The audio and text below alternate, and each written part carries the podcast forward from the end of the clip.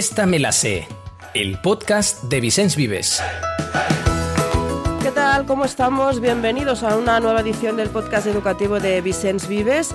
Hoy en esta me la sé, encantadísimos de saludar a una persona que seguro que conocéis. De hecho, no sé si conocéis más a José Antonio Lucero o a la cuna de Alicarnaso, a su canal de YouTube con esos vídeos de historia que nos ayudan a entender un poquito mejor todo lo que pasó hace unos años. José Antonio, ¿qué tal?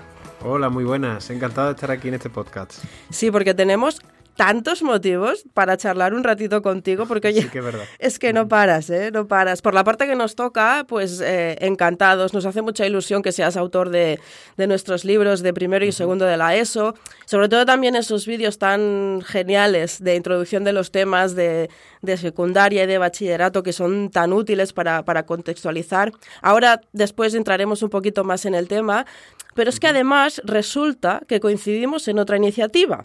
Y es que Vicens Vives y Puy de Fou somos patrocinadores del primer concurso de historia, eh, se llama Haz apasionantes tus clases de historia, promovido por Siena Educación, que lo que pretende es dar visibilidad y premiar a todas aquellas iniciativas que muy a menudo se quedan dentro del aula, pero que sirven también para mejorar la, la calidad educativa de esta materia. Y a la cita, evidentemente, no podía faltar José Antonio Lucero pero atención, porque es que va como jurado a sus facetas de docente, de escritor, de youtuber. Tenemos que sumar esta de, jurado. No paras de sorprendernos, José Antonio. Bueno, lo cierto es que cuando, cuando me hablaron por primera vez de concurso, me llamó mucho la atención, incluso con la idea mía de presentarme como participante, ¿no? Porque el ah, concurso es, es buenísimo, pero aún así me lo, me lo presentaron para ser miembro de jurado.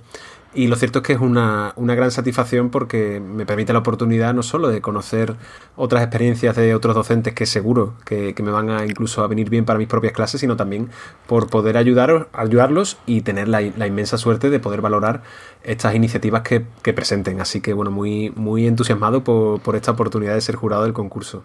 Claro, porque muchas veces eh, tú más que nadie lo sabrás, el docente se las tiene que ingeniar para, pues para atraer la atención, para, para aplicar estas metodologías activas y, de ahí a veces surgen ideas pues eh, muy buenas, pero que se quedan dentro del aula y hoy está bien darles esta difusión también. Claro, yo, vamos, yo siempre lo he dicho, precisamente la manera en que yo he aprendido muchísimo más como docente diría es compartiendo y aprendiendo de otros, ¿no? Hay a día de hoy concursos, bueno, concursos, me refiero a actividades y proyectos que hago con, con mis alumnos que, que son copias, y, creo que la palabra copia no es mala decirla incluso, ¿no? porque todos copiamos unos a otros, pero son inspiraciones que tengo de otros docentes, de proyectos maravillosos que ellos hacen y que yo los llevo a mi, a mi aula, ¿no? Y yo creo que eso a mí es lo que más me ha hecho enriquecer como docente, así que eh, yo siempre he sido muy partícipe de compartir, de hecho intento compartir mucho no solo con mis vídeos, sino también pues compartiendo en mis redes sociales experiencias que, tengo en el aula. Y, espero también pues que este concurso sea una, una, maravillosa manera de visibilidad y sobre todo de que podamos aprender muchos de experiencias maravillosas que hacen otros docentes en el aula. Por lo tanto, que se animen los, los profesores, ¿verdad? Que no les dé vergüenza, que seguro que hacen cosas muy chulas. Sí, sí, sí, seguro. Vamos, yo estoy convencido de que se van a animar docentes con, maravillosas propuestas y, animo desde aquí, pues lógicamente, a, todos los que nos estén escuchando, profesores de historia, que, hagan proyectos maravillosos, que ya lo hacen la mayoría y lamentablemente tal vez pues quedan en sus aulas, como bien hemos dicho antes. Les animo a, romper las paredes de su aula y, y darle visibilidad a esos proyectos, ¿por qué no?, en este, en este concurso. No serás muy duro, ¿no? Como jurado. no lo sé, no lo sé. Yo creo que, vamos, yo como profesor corrigiendo soy bueno. ¿eh? Si les pregunto a mis alumnos, suelo ser, suelo ser bueno corrigiendo y, y, sobre todo porque me da mucho respeto. Yo lo pienso bien y me da mucho respeto el valorar una algo, algo tan valioso como es la experiencia docente en el aula, ¿no? Entonces, bueno, no sé cómo, cómo irá muy bien. Es la primera vez que, es, que tengo esta faceta de jurado, pero espero hacerlo con, vamos, seguro que lo haré con mucho cariño y, y con mucho respeto hacia los compañeros que presenten sus propuestas. Claro que sí. Además, en secundaria, incluso en bachillerato, pues bueno, más o menos este es tu tu hábitat donde te mueves, pero ¿qué te puedes encontrar en infantil? ¿Qué te puedes encontrar en primaria? Tiene que ser un, mundo totalmente diferente. Pues mira, yo también siempre digo una cosa, ¿no? Que, que los docentes de secundaria tenemos muchísimo que aprender de los, de los docentes de infantil y primaria. Eh, porque hay muchas ocasiones eh, experiencias educativas que, por ejemplo, desde la legislación vigente nos están eh, empujando a, llevar a cabo, como puede ser el aprendizaje por proyectos, como puede ser cualquier otra iniciativa de, de gamificación que ya se hace desde hace muchos años en, la educación primaria y la educación infantil. ¿no? Entonces, cuanto más, yo he aprendido mucho y cuanto más podamos aprender los docentes de otros compañeros de otras etapas, seguro que, mm. más, más nos enriquecemos. ¿no? Yo no creo en esa absurda eh, división tal vez entre, no, yo soy docente de un lado de otro, porque al final todos compartimos una misma misión que es enseñar, ¿no? Y, y por qué no voy a aprender yo de cómo lo hacen, de, los maravillosos proyectos que hacen en infantil con esas semanas temáticas, vamos, yo pensando por ejemplo en mi centro con la educación infantil que tenemos y, de los que aprendo de mis compañeras y compañeros infantil muchísimo. El concurso se llama mm, Haz apasionantes tus clases de historia. ¿Cómo se hacen apasionantes las clases de historia? ¿Cómo se despierta esa pasión en los alumnos? La pregunta del millón, ¿no? Sí, sí, esa pregunta no hay una receta mágica, ¿no? Yo creo que todo docente eh, hemos intentado, en muchas intentamos siempre despertar esa curiosidad que yo creo que, que esa llamita de fuego de donde, donde tú le llegas al alumno Em, es la, esa puerta que abre al aprendizaje, ¿no? Y eso es lo que intentamos abrir en muchas ocasiones y se puede abrir de, las maneras muy diversas. Y en muchas ocasiones también no es necesario hacer grandes alardes, ni, ni proyectos muy costosos, ni tecnologías muy punteras, sino simplemente se, mm, en algunas ocasiones basta tal vez con ser capaz de contar una buena anécdota, eh, eh, de ser capaz de tener una buena narrativa, ser capaz de despertar la empatía histórica. Y yo creo que la clave tal vez es eh, dominar múltiples facetas, ¿no? La de cuentacuento, la del, la, la del despertar el espíritu crítico, eh, la de conocer los intereses de los alumnos, ¿por qué no despertar el interés de los alumnos?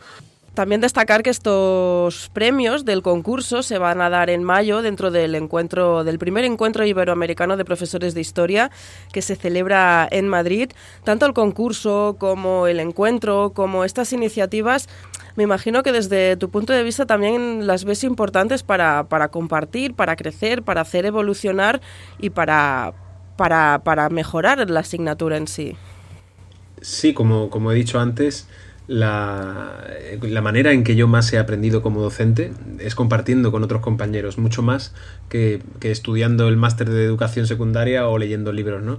Y en este evento en el que asistiremos en mayo, seguramente podremos compartir muchísimo, no solo en esos ratos de, charlas y ponencias que habrá, sino también en esos cafés, en esos encuentros informales donde salen miles de propuestas y, como digo, de lo que estoy realmente expectante. Y además, eh, una de las razones es porque, eh, una de las razones por las que espero tanto este, este encuentro es por ese encuentro con, otros docentes de, Portugal y de, y de Iberoamérica que por primera vez me voy a encontrar con, con docentes de esos, de esos lugares cuando, por ejemplo, en mi canal, si os hablo de la cuna de Alicarnaso, tengo la mitad de mis visitas aproximadamente vienen de allí, vienen, por ejemplo, de Latinoamérica. Nunca he tenido la oportunidad de viajar allí y conocer a, a, otra, a otros docentes de la materia y ahora que vienen, que vienen a España, pues la verdad es que me hace mucha ilusión. Así que nos encontraremos allí en, en este encuentro donde he tenido la suerte de que me han eh, invitado a dar una, una ponencia y, y, me hace mucha ilusión. Hmm. La verdad es que será muy emocionante, muy emocionante y, se servirá muchísimo. Yo, la verdad es que agradecerte a ti y en general a todos los, los, docentes actuales, porque es que yo soy personalmente de las que se me ponían los pelos de punta con la asignatura de historia, porque es que pensaba que era aquello de estudiar, de, de empollar, de, de, poner codos, pero después te das cuenta que no, que se trata de algo más, de entender, de interpretar, de saber lo que pasó y la relación con el presente, o sea, no está tan lejos. Claro, bueno, de hecho es una de las bases de mi, de mi materia, siempre mirar al presente, ¿no? Mm. Porque yo creo que es la manera donde los alumnos más se encuentran cómodos y más, más razones se encuentran para estudiar y para aprender historia, ¿no? Por poner un ejemplo, em, eh, recuerdo el año pasado, cuando creo que por esta fecha aproximadamente comenzó la guerra de Ucrania, eh, los alumnos pues tenían un interés grandísimo, lógicamente, porque aunque aunque parte de la sociedad considere que los adolescentes hoy en día no tienen interés por nada, sí que lo tienen. Y por ejemplo, en ese contexto sí que lo tenían mucho. Y, ese contexto de la guerra de Ucrania me sirvió en aquel momento para poder eh, ir atrás al pasado y tener más razones para que estudien eh, cuestiones como la Guerra Fría, como el imperialismo, como el final de la Segunda Guerra Mundial o, u otras otras u otras materias, ¿no? Por tanto, el, presente es, no se explica en el pasado y en mis clases intento mirar mucho al presente, intento ir mucho a, los titulares de prensa actuales y ver cuáles son sus reflejos en la historia y, es precisamente una de las razones por las que, o una de las, de las causas o, de la eh, de las maneras que he encontrado para despertar esa motivación de la que hablábamos antes, ¿no? Claro. Y esto se relaciona también con otra de tus facetas, que es la que a nosotros nos toca también muy de cerca, muy directamente, porque es la de autor de nuestros proyectos educativos. Tenemos la inmensa mm. suerte de tenerte participando en nuestros proyectos. ¿Qué tal la experiencia de ser autor de un, de un proyecto de, historia? Pues lo cierto es que muy, muy buena. Yo hace ya, pues, en el año 2017 me llamó eh, Cristina de Vicens Vives, la directora de los contenidos de Geografía e Historia. y, enseguida, pues, eh, me llamó mucho la atención lo que me estaba comentando, porque eh, os voy a confesar algo aquí. Yo por, aquel entonces, por aquel entonces era muy crítico con, los libros de texto y con las editoriales. Consideraba que, eran tal vez, pues elementos que en mi clase sobraban o en mi clase no tenían la importancia que, que requería y eh, lo cierto es que cuando me llamó Cristina, pues eh, con. Pues. Eh, un poco reticente, un poco Sí, al, principio fui reticente, pero me contó que tenía la intención de transformar y de ir transformando un poco pues el, tradicional libro de texto en algo mucho más amplio. ¿no? Y yo compartí mi visión con ella de lo que yo entendía que tenía que hacer una editorial, porque lógicamente la editorial es un es una empresa que, que, tiene muy buenos trabajadores y gente muy competente y, que sabe mucho. Y lo cierto es que eh, compaginamos, ¿no? Eh, yo considero, incluso a día de hoy, no solo por aquel entonces, sino a día de hoy, que, la, que el, trabajo que tiene que hacer o la transformación que tienen que hacer las editoriales es cada vez más ayudar a que los docentes tengamos recursos, materiales y, y, experiencias para poder eh, generar nuestras propias situaciones de aprendizaje, por ejemplo, hablando en el contexto en el que estamos hoy en día con la ONLOE, ¿no? Y es precisamente lo que, lo que Vices Vives me, comentó por aquel entonces y por lo que decidí embarcarme pues, en este proyecto. ¿no? Eso te iba a preguntar yo ahora, ¿cómo tiene que ser hoy en día un proyecto, por ejemplo, de geografía, de historia, para, para adecuarse a las necesidades de hoy en día y para que un profesor como tú pues, pues utilices este proyecto? Eh, bueno, como, eh, como podemos imaginar, hoy en día tenemos que, apostar por una transformación. ¿no? Eh, anteriormente o antiguamente los libros de texto eran un recurso para ayudar al estudiante a estudiar determinado contenido. ¿no? Yo creo que hoy en día las editoriales tienen que transformar sus objetos principales, que son los libros de texto, en proyectos educativos que no solo ayuden al estudiante a, a aprender una determinada materia, sino a dar recursos al docente para que pueda llevar a cabo experiencias de aprendizaje en su aula y, enseñarle o, echarle una mano en, cómo hacerlo, ¿no? Porque es cierto que muchos docentes, cuando se les habla de, trabajar por proyectos o de llevar a cabo cualquier tipo de experiencia innovadora, pues están un poco perdidos, ¿no? Y la editorial yo creo que tiene que, mm, tener un papel ahí importante. Entonces, ese es el, un poco el, el proyecto que, eh, al menos desde mi punto de vista con, con Vicen Vives, hemos intentado ir arrancando y la experiencia ha sido muy, muy, muy enriquecedora y, sigo a día de hoy todavía porque, porque estoy muy satisfecho con este trabajo y seguro que seguiré estándolo. Además tiene una doble vertiente porque es toda una responsabilidad, pero me imagino que cuando ves el resultado también es muy gratificante porque has puesto tu granito de arena.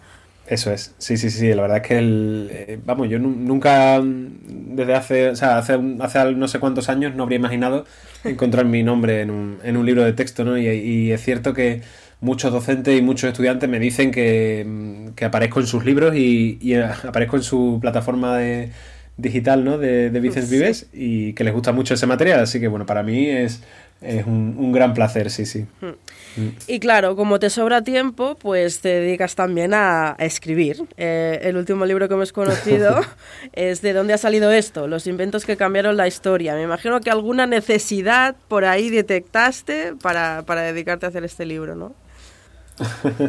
bueno, lo cierto es que este libro es una forma parte de una serie de libros de, eh, que estoy elaborando con la editorial BD Blog del grupo Penguin.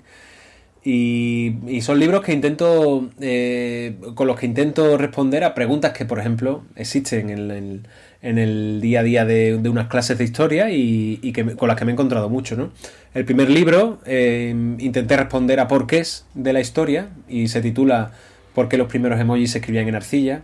Y el segundo libro, que es este último que ha salido, que hemos sacado en noviembre del año pasado, eh, se titula ¿De dónde ha salido esto? Que también es una pregunta muy recurrente, ¿no? Y hablamos, hacemos un recorrido en el libro de los eh, de los inventos o de algunos de los inventos más importantes de la historia y cómo tuvieron que haberse inventado. Entonces, bueno, yo, yo, siempre eh, he querido ser escritor, ha estado siempre ahí entre mis aficiones y la verdad es que el hecho de que haya podido también desarrollar mi pequeña carrera como escritor ahí y que esté despegando ahora, pues para mí es una gran satisfacción. Lo cierto es que me lleva mucho tiempo, como podréis imaginar todos, pero intento compaginarlo poco a poco, mi vertiente de profesor, de youtuber, de autor de libros de texto y de escritor, todo, todo va para adelante. Por ahora puede. Y además es esa, en esa faceta de escritor la vida en un minuto ya es otra cosa, ¿no? Ya aparte de una historia trágica que te impactó, ya, ya no es un libro de inventos, sino es una cosa más, eh, más trabajada, más profunda, ¿no? Sí, como decía, mi, uno de mis grandes sueños siempre ha sido ser escritor y, siempre me ha encantado escribir literatura. Y en los últimos años para acá he, también desarrollado esa faceta de, de novelista que actualmente pues ha, fructificado en dos novelas, que son La vida en un minuto, que salió en 2021, y el año pasado, a principio del curso del año pasado, salió La, Madrina de Guerra, ambas con ediciones B. Y bueno, actualmente me estoy encontrando con, lectores muy muy agradecidos y muy satisfechos con estas lecturas, así que seguro que, que habrá otros libros en el futuro si puedo sacar tiempo para ello. todo el mundo, todo el mundo a leer los libros de, José Antonio y todo el mundo también a ver los, los vídeos. Ya lo hemos nombrado un par de veces, La Cuna de Alicarnaso, eh, 280 y pico mil suscriptores, me parece. Es una barbaridad, es una locura. Sí, sí, además pensando, bueno, yo cada vez que veo el número de, de, suscriptores eh, es algo que, bueno, ya uno se acostumbra lógicamente, ¿no? Pero que bueno, que nunca, nunca estaba entre mis planes cuando abrí eh, La Cuna de Alicarnaso como canal en el año 2015 eh, encontrarme con esta cifra o con este seguimiento. ¿no? ese canal lo abrí yo eh, para, unos 30 alumnos que me pidieron, oye, eh, algún material o algún, algún vídeo que tú puedas hacer para enseñarnos tal. Y yo dije, venga, vamos a, a ver qué podemos practicar aquí o qué puede salir de aquí. Y así salió la cuna de Alicarnaso, así salió para 30 alumnos, que luego fueron 60, que luego fueron 120 y que aquello se fue multiplicando sin que yo supiera cómo ni por qué. Pero a día de hoy son 280.000 suscriptores. Claro, dices, no me imaginaba llegar a, a, tantos suscriptores. Me imagino que tampoco te imaginabas que dedicarte a la docencia y que tu vida profesional tuviera este impacto en una plataforma llamada YouTube. Claro, claro, por supuesto. Eh, los profesores tal vez estamos siempre acostumbrados, hemos estado acostumbrados a que todo lo que hacemos no sale de, de nuestra aula, ¿no? Eh, de, hecho, lo hablábamos antes, ¿no? La importancia que tiene, pues, enseñar o sacar lo que, lo que, lo que estamos, hacemos en, eh, en clase y que el mundo lo conozca, ¿no?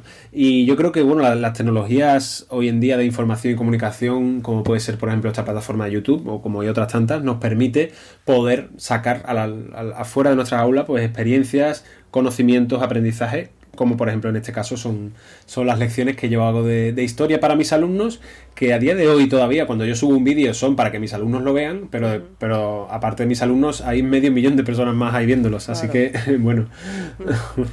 Oye, ¿recuerdas el primer vídeo de qué iba? Sí, bueno, de hecho está todavía en, el, en YouTube, ¿eh? Si vais a mi canal, vais a mi canal y vais abajo del todo en el contenido, está mi primer vídeo ahí, era los primeros vídeos que yo hice fueron los de, los temas de historia de medieval de segundo de eso, así que el primer tema iba del, de, la caída del Imperio Romano. Era un vídeo muy amateur, grabado con la webcam del, del, del portátil, donde yo explicaba una serie de diapositivas y, bueno, ahí está el vídeo. O sea, no lo, no lo, he borrado porque, porque mis alumnos siguen viéndolo todavía. Claro, mm. claro, claro. Y hasta hoy, la de vídeos, la de temas, cómo ha evolucionado también la, la tecnología, toda la, la, performance, ¿no? Para, para, transmitirlo, para transmitirlo mejor. Pues nada más, José Antonio, que ha sido un placer conversar contigo. Te deseamos que mm. sigas teniendo tanto éxito eh, en todo lo que haces y que podamos eh, seguir compartiendo contigo iniciativas tan interesantes como, como esta la del concurso, que ha sido la excusa para, para hablar contigo. Reiterar a los profesores que, que se animen, ¿eh? que no se lo piensen, porque además hemos ampliado el plazo. Tenemos hasta el 31 de marzo, o sea que todavía tienen tiempo. Que no, que, se, que no se lo piensen ni que participen, ¿no? Eso es, sí, sí, sí. Pues muchas gracias, José Antonio, un abrazo. A ti, muchas gracias a ti. Gracias también a todos vosotros. Nos encontramos en la próxima edición del podcast. Esta me la sé. Hasta la semana que viene.